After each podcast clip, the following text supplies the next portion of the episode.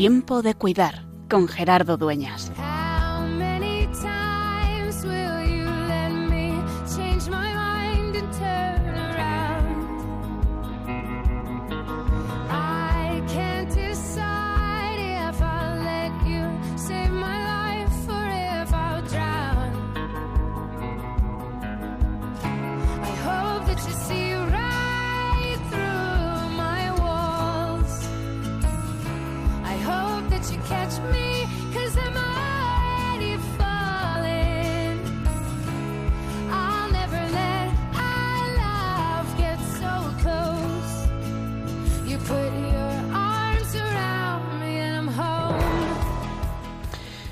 Año, la Iglesia celebra el 11 de febrero la Jornada Mundial del Enfermo, instituida hace ahora 30 años por San Juan Pablo II, que se celebró por primera vez el 11 de febrero del año 1993, coincidiendo con la memoria litúrgica de Nuestra Señora de Lourdes.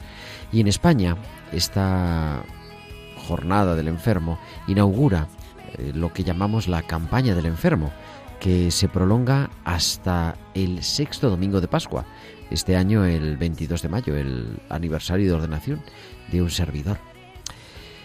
Estamos sufriendo desde hace más de dos años la pandemia, que afecta a todos los ámbitos de la pastoral de la salud y que está suponiendo, no cabe duda, un auténtico reto para cuidar más y mejor a quienes padecen el virus y a quienes ven afectada su salud física y psíquica, tanto de forma directa como de forma indirecta, por ver limitada la atención de otras patologías, por ejemplo. Por eso, este año, en España, la campaña del enfermo lleva por lema acompañar en el sufrimiento, que es la clave de nuestro trabajo pastoral con los que viven la enfermedad y con quienes los cuidan. Acompañar en el sufrimiento. Y queremos en esta campaña con ese lema, con esa cita bíblica, Lucas 6:36, que nos ofrece la Santa Sede, sed misericordiosos como vuestro Padre es misericordioso, sensibilizar al pueblo de Dios y por consiguiente a las instituciones sanitarias católicas y a la sociedad civil ante la necesidad de asegurar la mejor sanitaria posible a los enfermos. Queremos ayudar al enfermo a valorar en el plano humano y sobre todo en el sobrenatural el sufrimiento. Queremos hacer que se comprometan en la pastoral sanitaria de manera especial las diócesis, las comunidades cristianas, las familias religiosas. Favorecer el compromiso cada vez más valioso del voluntariado, recordar la importancia de la formación espiritual y moral de los agentes sanitarios y hacer que toda la comunidad cristiana y de manera especial el clero secular y religioso y todos los que trabajan y viven junto a los que sufren comprendan mejor la importancia de la asistencia espiritual y religiosa a los enfermos. El tema elegido es aprender a acompañar, caer en la cuenta de la importancia que tiene acompañar a, a quienes sufren como consecuencia de una enfermedad. Es una obra de misericordia y la finalidad fundamental de la pastoral de la salud. Y por eso queremos poner el, pues, la sintonía, el, el acento, podríamos decir, en, esa, en ese acompañar en la enfermedad. Acompañar a todos los que sufren. Recordarnos, como queremos hacer nosotros también cada martes, que cuidar es hacer presente a Dios en medio de la enfermedad y querer darle sentido a ese sufrimiento. Un sentido salvífico, como decía Juan Pablo II en Salvifici Doloris. Con María, Madre de Cristo, junto a la cruz, nos detenemos, decía San Juan Pablo II, ante todas las cruces del hombre de hoy. Y por eso, Lourdes es al que dirigimos la mirada en ese lugar. Y de hecho, un 11 de febrero también de 1984 fue cuando el Papa Juan Pablo II publica la Salvifici Doloris sobre el significado cristiano del sufrimiento humano. Ojalá nosotros también podamos celebrarlo en nuestras parroquias, en nuestros hospitales, en nuestras residencias, en todas nuestras comunidades, en nuestras diócesis. Que el 11 de febrero, el próximo viernes, sea un día de celebración y de oración. De darle gracias a Dios por el regalo de querer acompañar nuestra vida y la enfermedad, el sufrimiento, y por darle, pedirle, presentarle a aquellos que están sufriendo, que son sus preferidos. Porque hoy, en estas vísperas de la Jornada Mundial del Enfermo, queremos recordarnos que es, que es cada vez más tiempo de cuidar.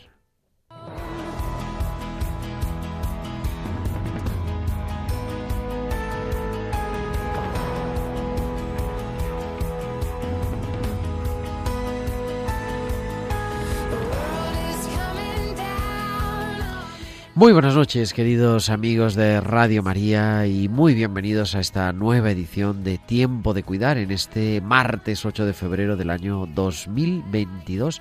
Es el programa ya 169 de Tiempo de Cuidar. Imagínate, 169 martes, acompañándote, como decimos siempre, de 7 a 8 de la tarde, de 6, de 7 a 8 de la tarde en Canarias, de 8 a 9 en la península. Y hoy pues de qué vamos a hablar en esta tarde. Pues vamos a hablar de lo que os compartía ya en, el editorial y es de la Jornada Mundial del Enfermo.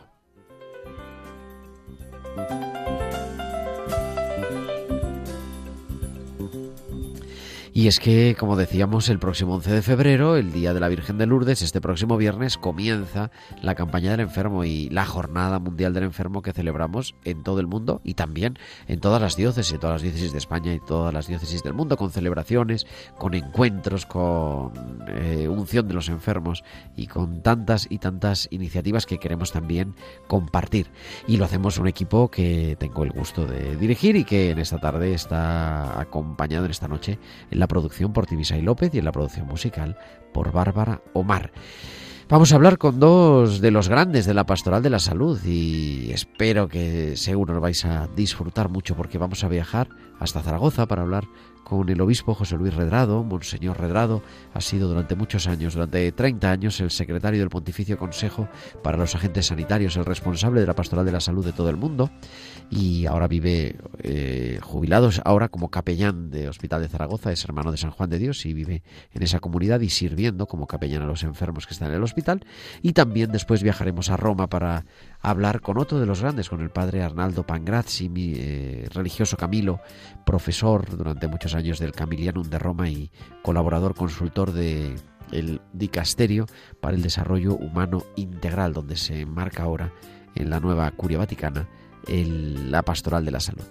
Todo esto, nuestros hospitales con alma, nuestro CD Arte en esta tarde y muchas cosas más, como siempre, aquí en Tiempo de Cuidar. Y queremos, como siempre te decimos, que nos escuches, que estéis ahí al otro lado, pero también que te pongas en contacto con nosotros, con tus comentarios en el correo electrónico tiempo de cuidar arroba radiomaria.es, tiempo de cuidar arroba radiomaria.es y en las redes sociales. En Facebook somos Radio María España y en Twitter arroba Radio María España. Y también puedes enviar tus comentarios a nuestro WhatsApp del estudio al 668 594-383. Pues ya tenemos todo preparado, así que vamos a viajar hasta Bilbao porque ahí, como cada semana, nos espera Valcisa y sus hospitales con alma.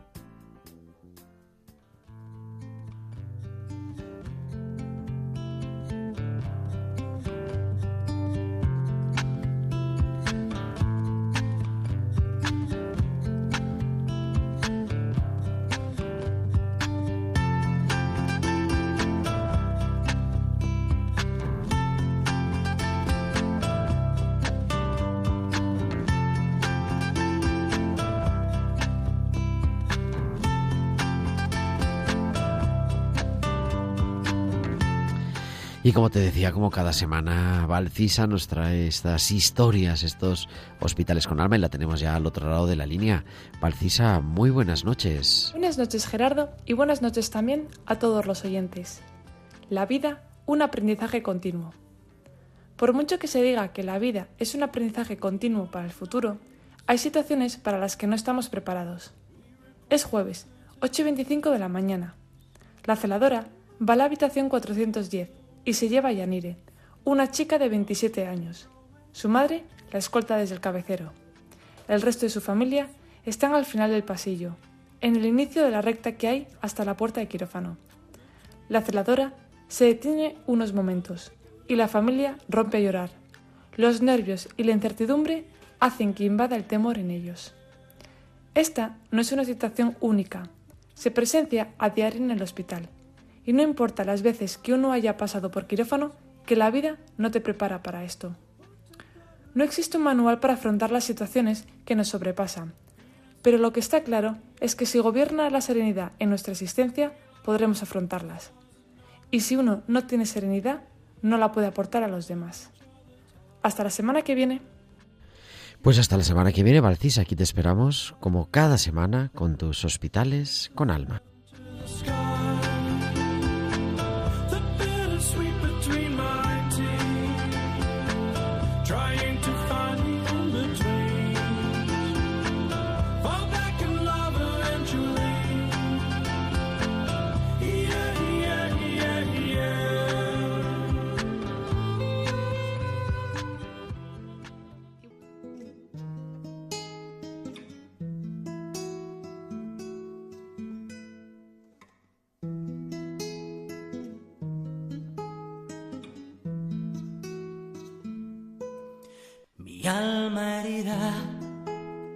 Ya es tiempo de volar.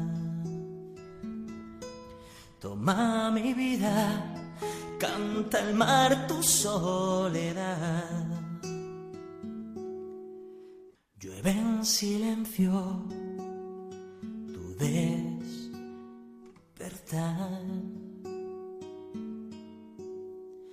Susurra el viento nieve en tu orfandad. Callado el cielo, delicadamente en paz. Mi amor te espero cuando duela llorar.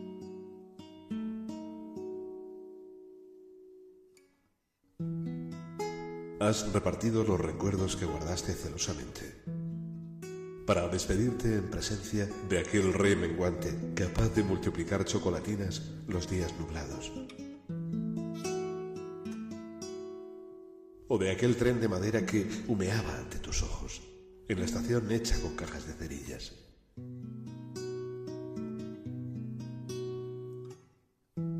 Sabemos que se agachan las nubes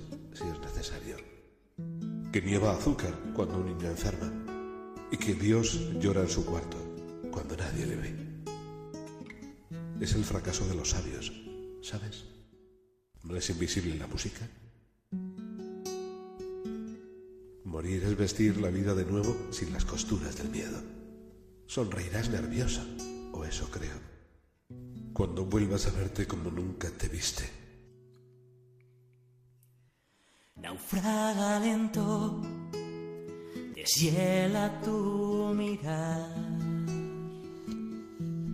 Besa mis miedos. Y continuamos en Tiempo de Cuidar en este martes 8 de febrero, ya en las vísperas de la Jornada Mundial del Enfermo.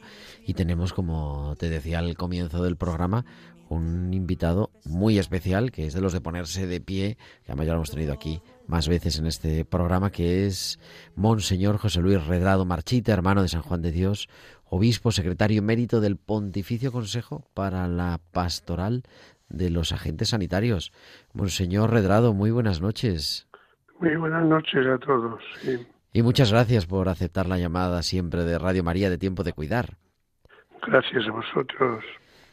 Don José Luis, que ha sido durante, pues yo creo que 30 años, si no más, eh, secretario del Pontificio... Cons- 25. 25, 25 años secretario del Pontificio Consejo de la Pastoral de la Salud y que yo quería preguntarle, porque estamos celebrando el próximo 11 de febrero, cele- celebramos la trigésima jornada de la, de la Jornada Mundial del Enfermo, la, la Sí, 30, así ¿no? es, así es, sí, sí, sí, la Porque 30 la primera fue el 11 de febrero de 1993 y yo quería preguntarle cómo, ¿Cómo surge esto? ¿Cómo viene esa idea de celebrar? Bueno, esto surge en una comida. Bueno, las cosas una- importantes. en una comida o las del Señor en una cena. También, Exactamente. Ah, bien, pues sí, eh, Juan Pablo II nos llamaba de cuando en cuando, al menos dos veces o tres durante el año, a, a comer o a cenar con él. Y lo que menos importaba seguramente era el comer o el cenar, Ajá. sino quería enterarse de cómo andaba el dicasterio, qué decían los médicos, las enfermeras, cómo estaban los enfermos, cómo iba nuestro trabajo, etcétera. Y a nosotros pues también nos importaba mucho el informarle al Papa de, esta realidad, ¿no? Y llevábamos siempre escrito en cada comida pues algún aspecto importante. Y así pues surgió en el 1992, al inicio de ese año, pues eh, una comida. Vamos a comer y nosotros preparamos pues un poco algunas ideas. Y entre ellas dijimos en el Pontificio Consejo, ¿por qué no le proponemos al Papa que celebrar la Jornada Mundial del Enfermo? Mundial porque en algún sitio se está celebrando localmente, pero eh, mm, al menos habíamos indicado mm, dos o tres, ¿no? Entre ellos. España anteriormente, pero era local. Nosotros queríamos una cosa mundial, mundial. El Papa lo acogió inmediatamente y dijo preparar eh, la- la- las cosas que yo tenga que firmar y las firmo y adelante. Pero ha de ser esa jornada en el 11 de febrero eh, de, de febrero. Esto es, eh, nació así, preparamos los el- el, pues bueno, algunas condiciones, algunas cosas. El Papa eh, firmó una carta, la envió al presidente del dicasterio eh, con fecha del 13 de mayo de 1992, ¿no? Fijando la celebración el 11 de febrero, fiesta de Nuestra Señora de Lourdes. Y la primera jornada la celebramos en, en Lourdes. En Lourdes. La tengo, sí, sí, sí. La primera jornada mundial la celebramos en Lourdes en 1993, ¿no? La, eh, está firmada en el 92 en mayo, ¿no? Eh, pero para celebrarse en Al febrero año por- siguiente. al año siguiente. Por lo tanto, la celebramos ahí, ¿no? Eh, la tengo en la, en la memoria, las fotos, eh, la- las cosas que se hicieron. Iniciamos. Como todas las cosas, se inician de una forma que se van, van tomando cuerpo, etcétera, ¿no? Y eh, cada año lo, hemo- eh, lo celebramos solemnemente, eh, mundialmente, cada año, ¿no? Eh, la segunda en Chestorcova, después en Llamos Sur, Sucro, Costa de Aborio, ¿no? Costa del Marfil, Guadalupe, Fátima, Loreto, Líbano, Roma, Sydney, eh, Bangalalín eh, y la India, Washington, Lourdes otra vez el 2004, Camerún, eh, Adelaida otra vez segunda vez en Australia y Seúl. Aquí, después de celebrar la de Seúl, el 2007, el Papa Benedicto XVI dijo, quizá convendría no celebrarla solemnemente, ¿no? Con esta solemnidad cada año. Podemos hacerla cada tres años. Y así después se ha ido celebrando cada tres años. Después de Seúl estuvo en Roma, Calcuta, Tierra Santa y este año tocaba Perú. El mismo Papa en el mensaje está diciendo que por las razones de, mm, del virus, pues, pues vamos a celebrarla en, en Roma. En ¿no? Roma, la Basílica de San En Pedro. Roma, sí. Eh, ha sido una jornada mundial excepcional, excepcional, Eh, una bendición, ¿no? Eh, el modo de celebrarla, nadie se meta en la cabeza en las jornadas de la juventud. No se puede movilizar el joven, eh, eh, enfermos de esa misma forma, ¿no? Pero sí, allí donde se celebraba y las naciones alrededor que han participado han sido realmente una bendición, una bendición. Yo siempre he dicho que esta jornada eh, ha sido y sigue siendo aún el brazo derecho de la pastoral de la salud, de la salud.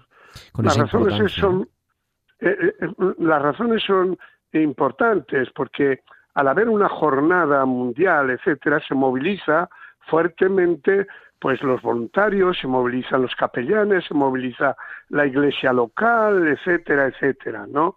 Y esto creo que es importante. Ojalá no decaiga, no decaiga, ¿no? Esa, esta celebración y que se celebre cada vez más motivando, motivando, teniendo presente eh, eh, sobre todo el mundo de los enfermos y, y, el mensaje que puede llegar a ellos y el mundo también que, que asiste, que cuida, todo el ejército de profesionales, de médicos, enfermeras, auxiliares, eh, asistentes eh, sociales, capellanes, etcétera, eh, servicios pastorales. es que abarca una multitud grande, además con un sentido de sensibilidad también muy particular, ¿no? Que es el dolor y el sufrimiento y el sufrimiento. Este año se ha querido dar ese sentido, ¿no? El, acompañar el sufrimiento, porque quizá la pandemia lo ha puesto, vamos, el sufrimiento ha habido siempre, ¿no? Pero nos lo ha puesto en las noticias para, en fin, así, más, más de manifiesto. Sí, sí. Em, sí, el Papa, eh, un mensaje hermosísimo, ¿eh? Hermosísimo. Cada vez que lo leo, y me dicen también mis compañeros de aquí y de allá, pues que eh, que es muy acertado, que es muy bueno, eh, ser misericordiosos como el Padre, ¿no? Estar al lado de quien sufre en un camino de caridad, ¿no? Los puntos son eh, fundamentales. hemos de agradecer al Papa, ¿no? Todos los mensajes han sido muy... Claro, porque asociado, ¿no? Asociado a la jornada siempre ha habido un mensaje. Un mensaje, un mensaje, sí. Y hemos tenido la fortuna de de hacer dos tomos de dos libros, ¿no?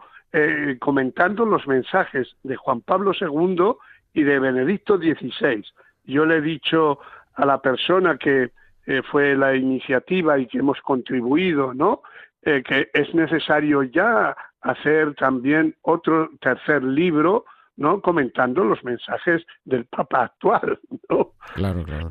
que son cada, cada vez más bonitos, ¿no? Eh, son mensajes eh, que llenan, que te, no sé, te dan, te, te, te comen un poco por dentro, ¿no?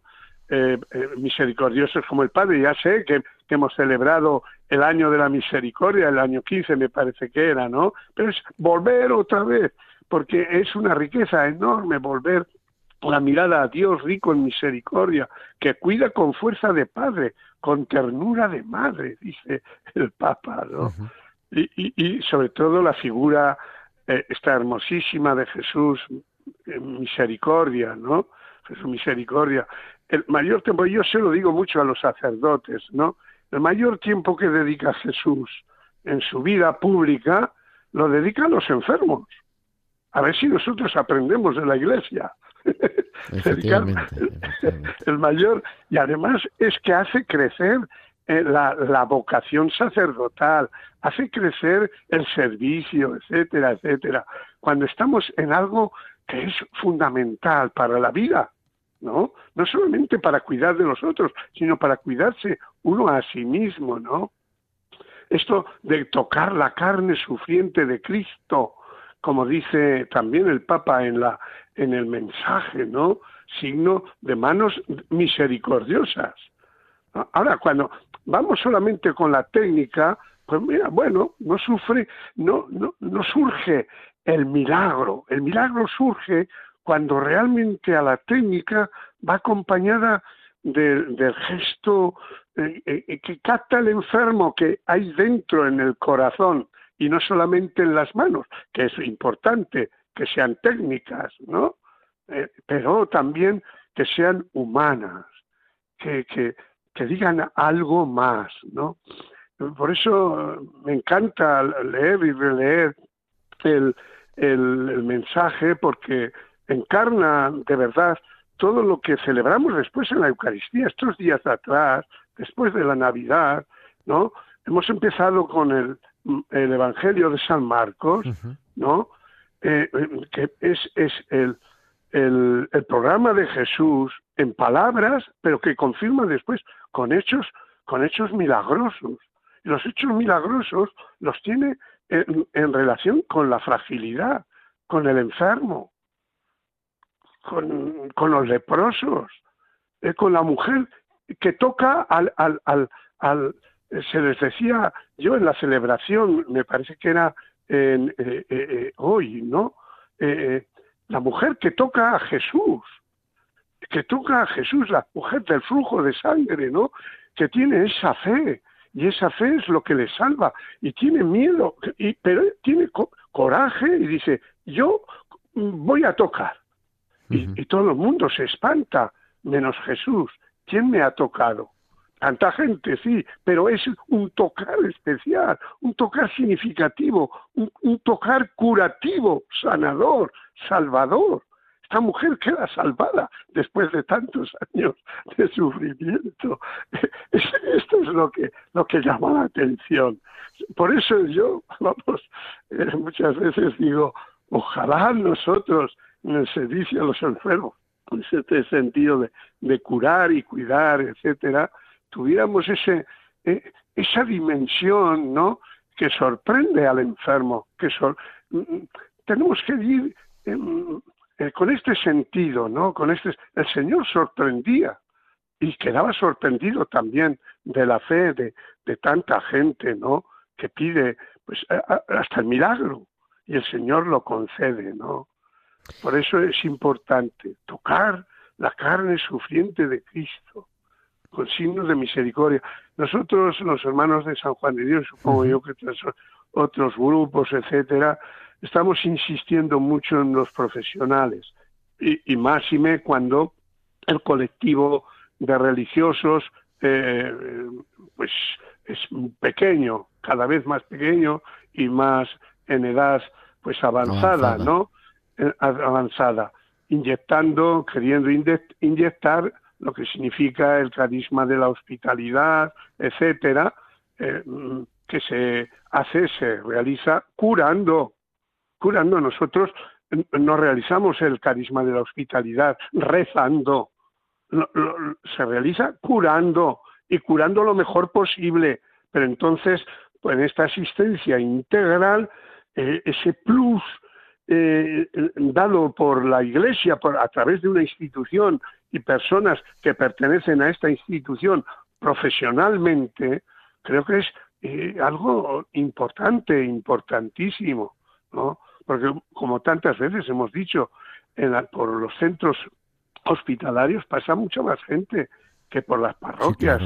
Todo el mundo pasa por los hospitales, ¿verdad? Todos, todos jóvenes, niños y de, todos.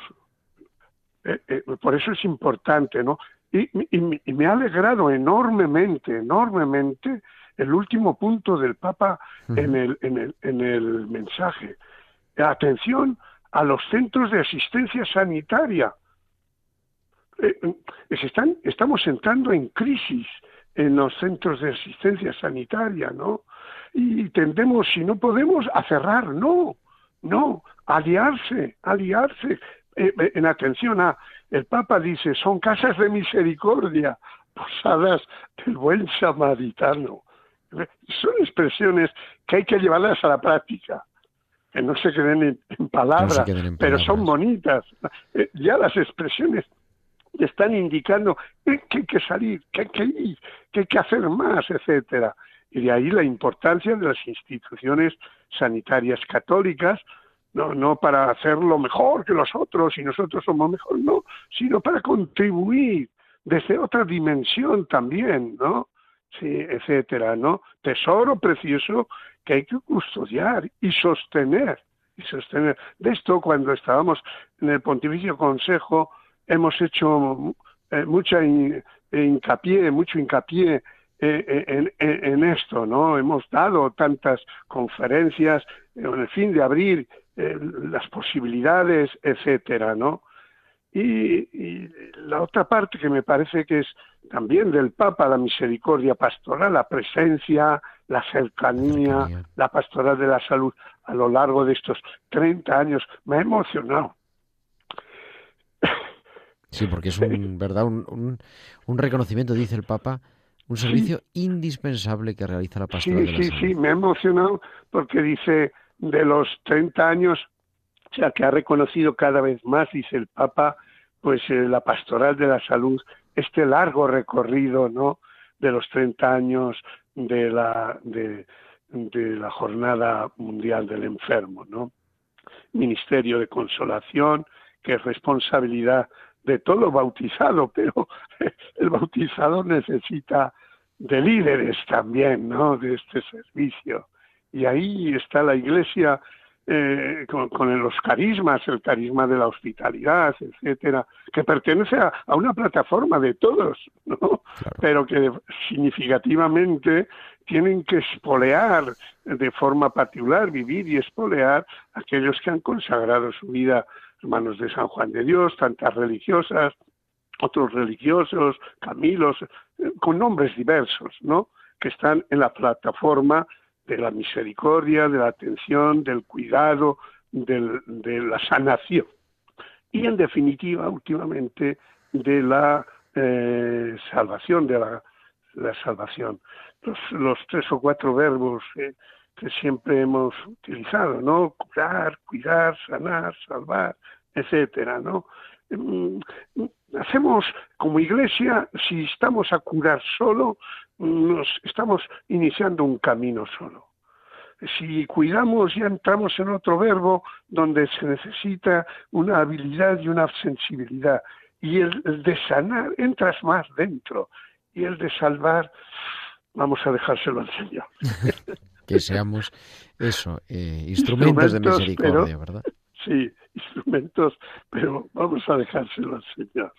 Me emociona esto porque, no sé, lo vivo y quisiera que fuera una jornada que removiera, no que no que no se apague, que no se apague, eh, que se encienda, que se encienda todo esto, ¿no? Se les decía el otro día a un grupo de capellanes que hacemos reunión cada mes aquí en Zaragoza, ¿no? Eh, que eh, la pastoral de la salud, que parece como tantas otras cosas de la iglesia, ¿no? parece que está bajando un poco, vamos a ver si, si eh, incendiamos un poco todo esto, ¿no? Sensibilizamos un poco y sobre todo pues en la iglesia oficial, ¿no?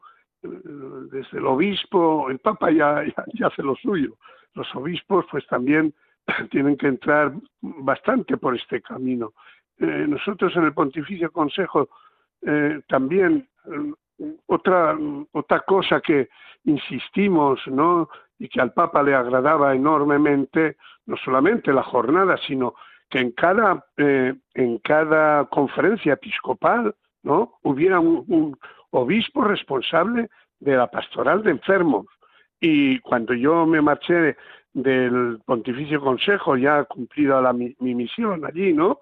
Hace ya 10 años, me parece que teníamos ya pues el 80 o el 90% de conferencias episcopales, ¿no? Importante para que mueva dentro de la conferencia episcopal lo mismo que el otro mueve el tema de la fe, el otro el tema de sacramentos, el otro el tema social, etcétera. Este el tema de los enfermos y de los profesionales de la salud, ¿no?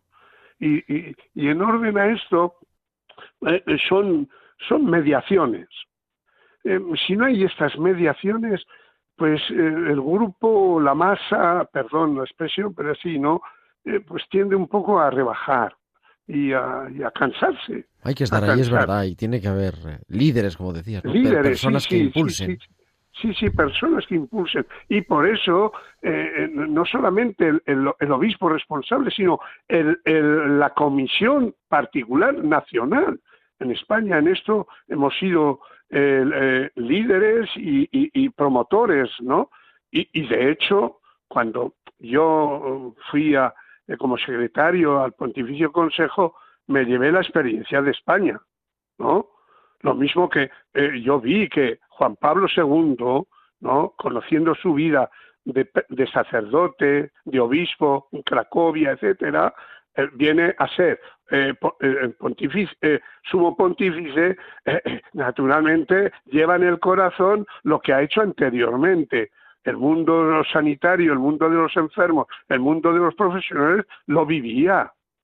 Y ha sido este Papa el que instituyó eh, pues eh, el Pontificio Consejo, este Papa el que dedicó la Salvicides Doloris, eh, cosas excepcionales, ¿no? Es un Papa que además eh, no solo ha hablado, sino que ha sufrido, ha estado mil veces eh, eh, en, en el Gemelli, que era la, la- la tercera eh, estancia de- de- Exactamente.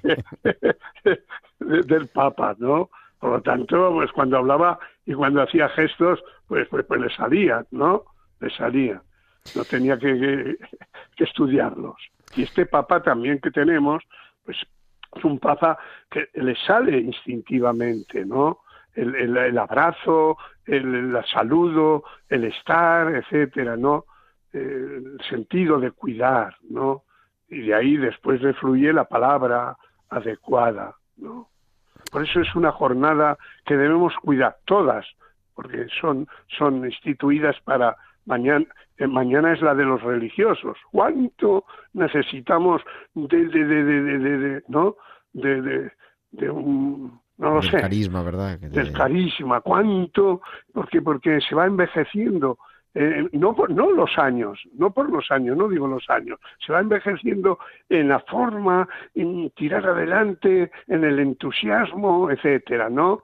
Y es necesario, necesaria para la vida de la Iglesia eh, los carismas, ¿no? La vida consagrada, etcétera, como como anticipo de lo que ya de alguna forma se va a vivir cuando cuando cuando lleguemos donde tenemos que llegar. Querido Monseñor Redrado, muchísimas gracias, como siempre, pues por ayudarnos a hacer este balance de, de la jornada y a reilusionarnos, que está ahora de moda decir, ¿no? Con la celebración que Sí, tenemos sí, el próximo sí. viernes, como un impulso, un volver a tomar impulso en la pastoral de la salud. Y, y gracias siempre por estar ahí. Muchas gracias a vosotros. Que Dios le bendiga. Buenas noches. Igualmente. Es Monseñor José Luis Redrado, eh, secretario emérito del Pontificio Consejo de la Pastoral de la Salud, hermano de San Juan de Dios y vive ahora en el Hospital de Zaragoza como capellán, el que nos atendía en tiempo de cuidar. Cuando sientas que la tempestad sacude tu interior y la soledad toca la puerta de tu corazón, da un paso en fe, no temas, Dios escucha tu clamor, te acompaña y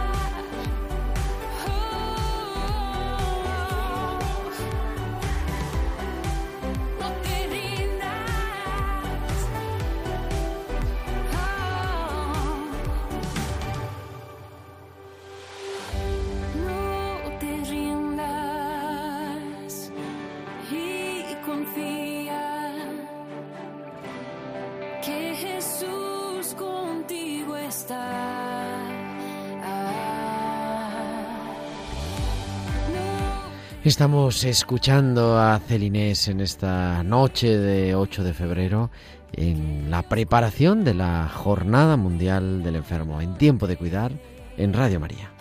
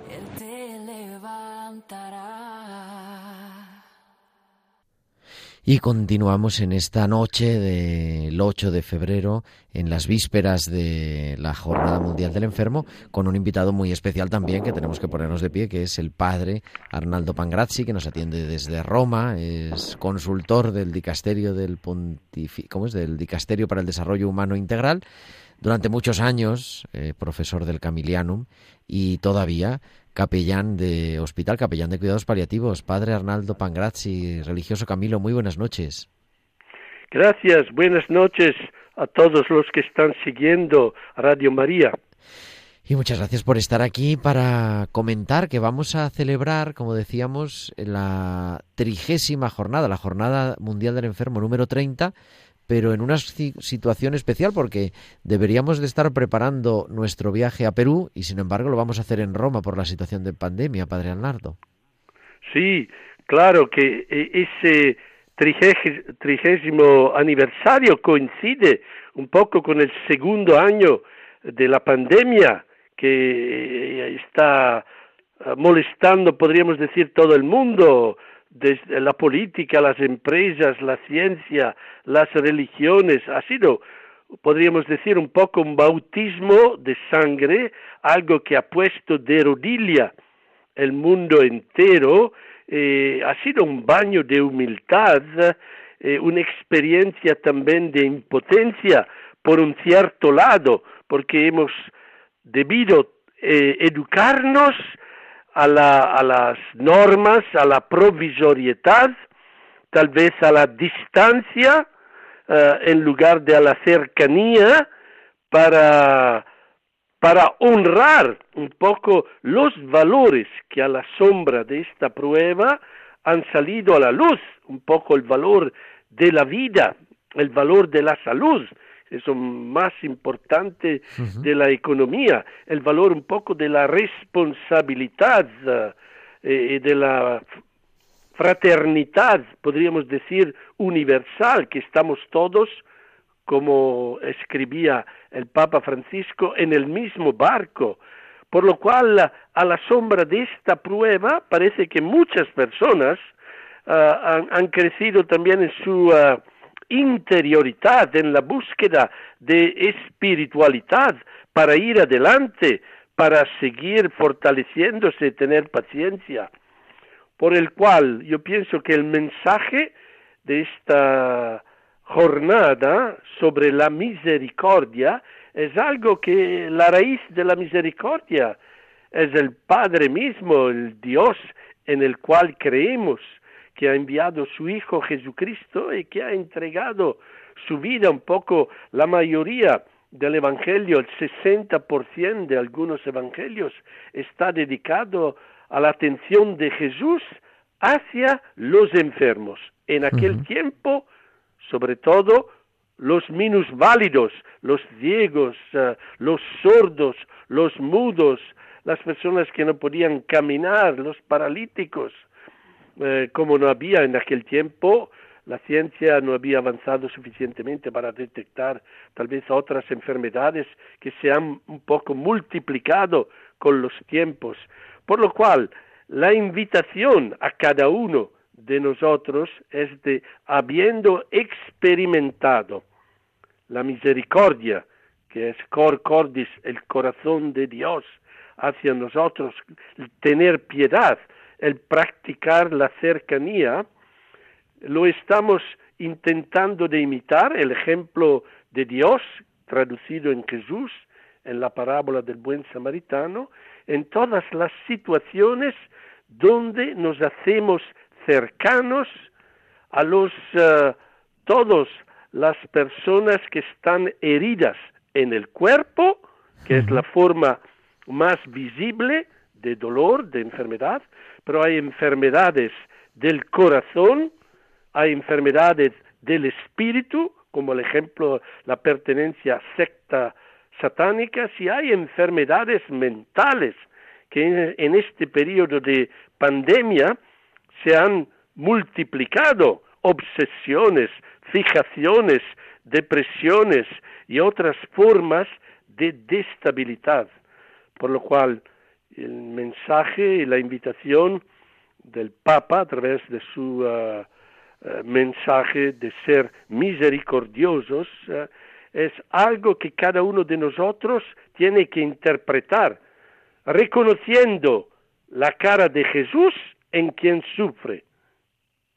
Estuve enfermo y me, y me visitasteis. Y practicando también el otro paradigma de ser Jesús para quien sufre, es decir, vestirnos de sus actitudes, sus uh, maneras de tratar a los enfermos de una manera holística, no sanando solo el cuerpo, sino la mente, el alma de la persona herida. Por lo cual, uh, cada uno en su propio lugar, tal vez puede ser la propia casa o uh -huh. un uh, hogar donde están los adultos mayores o el hospital o un centro de rehabilitación, está llamado un poco a practicar ese evangelio de la misericordia, recordándonos que el enfermo es más grande un poco de su enfermedad, es más importante que la enfermedad. Por lo cual, eh, nosotros como miembros de la Iglesia valoramos e intentamos ser testigos de este espíritu de solidaridad, de cercanía, de humanidad, de empatía, todos estos valores que Jesús en su vida ha interpretado e enseñado a la Iglesia. Pues, querido Padre Pangrazzi, es que es un lujo. Yo le emplazo a que, porque nos quedamos sin tiempo, ya sabe cómo es el tiempo en la radio, pero le emplazo a que un martes, ahora que pasemos la Jornada Mundial del Enfermo, podamos compartir el futuro de la, el presente y el futuro de la pastoral de la salud aquí en Tiempo de Cuidar. Y ahora que ya hemos sabido conectar, que pues que volvamos a poder charlar todo un programa sobre los retos que nos presenta la Pastoral de la Salud. Ahí queda la invitación, no sé si la acepta. Sí, vamos a ver si hay un tiempo favorable. Eh, podemos charlar en otra oportunidad. Hay que tener las puertas abiertas. Pues querido... Así recibimos la gracia de Dios, la vida e intercambiamos energía benéfica entre nosotros. Padre Arnaldo Pangrassi, religioso Camilo, experto en pastoral de la salud, eh, consultor del Dicasterio para el Servicio de Desarrollo Humano Integral. Muchísimas gracias. Buenas noches. Buenas noches a todos.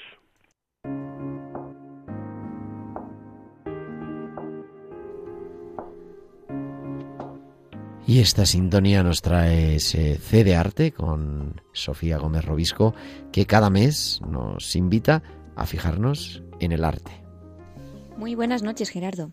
Mira, hoy quiero invitarte a ti y a todos nuestros oyentes a que vayamos a Roma. Nos vamos a ir de viaje. Nos vamos a ir de viaje también en el tiempo. Nos vamos a ir a siglo XVII. En 1626 empieza a construirse la iglesia de San Ignacio según va avanzando el tiempo, van avanzando las obras y, como no, llega el momento de hacer la cúpula, que es lo que iba a coronar la iglesia.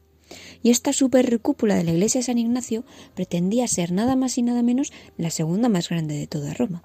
Claro, hay que pensar lo que suponía una cúpula en Roma. Era casi un símbolo de prestigio y en cierto modo había una carrera por ver quién construía la cúpula más grande. Bueno, pues en esta iglesia de San Ignacio habían proyectado una cúpula monumental. Pero mm, cuando se van a poner con ello, se dan cuenta de que hay varios problemas. El primero económico. Según habían ido avanzando las obras, habían ido gastando dinero y se estaban quedando sin recursos. Y claro, una cúpula tan grande era bastante cara de realizar, bastante costosa. Pero también hay otro tipo de problemas y es que con una cúpula tan grande habría dado sombra durante muchas horas del día a la biblioteca de los dominicos que estaba ahí cerca. Pero no solo eso, sino que además habría disminuido la visibilidad del observatorio astronómico que estaba también ahí cerca. Total, que deciden buscar una solución, y la solución que plantean es hacer una cúpula más pequeña. Se resignan a no ser la segunda más grande de toda Roma, pero al menos tendrían una cúpula. Esta segunda cúpula más pequeña habría resuelto gran parte de esos problemas, pero entonces se encuentran con nuevos problemas, y esta vez eran de tipo arquitectónico o estructural, problemas de cargas. Así que tienen que buscar una nueva solución, y para ello llaman a Andrea Pozzo, un jesuita que era un maestro de la perspectiva, y encuentra la solución en la pintura. Es decir, no vamos a hacer cúpula, nada de cúpulas, vamos a pintarla y hacer que parezca que hay cúpula. De hecho, Hoy la iglesia es conocida por ser la cúpula, la, iglesia de la falsa cúpula. Cuando uno entra, ve y parece que efectivamente hay una cúpula, pero según avanza y en función desde dónde lo mire, se dará cuenta de que es de mentira, de que está pintada. Y esta historia me resulta fascinante porque es la historia de un fracaso. Y allí donde pareció, donde parece que fracasaron, es lo que hoy da fama a la iglesia conocida, como digo, como la iglesia de la falsa cúpula, y aquello por lo que mucha gente va a visitarla. Así que con esto quiero invitaros a buscar la perspectiva con la que mirar las cosas, y de modo especial la perspectiva con la que mirar aquello que podríamos denominar fracasos para poder encontrar la oportunidad.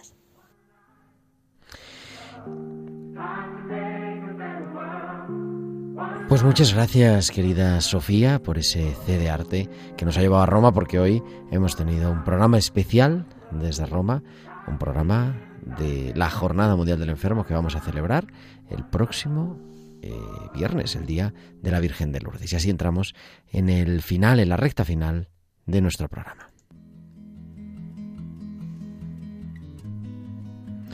Y es que nos quedamos sin tiempo y nos despedimos. Volveremos el próximo martes. Será 15 de febrero. Habremos celebrado la Jornada Mundial del Enfermo y estaremos ya en la campaña del enfermo. Y nosotros a las 8 de la tarde, a las 7 en Canarias, estaremos aquí en Radio María en tiempo de cuidar. Hasta entonces, que Dios os bendiga. Un abrazo de vuestro amigo el diácono Gerardo Dueñas.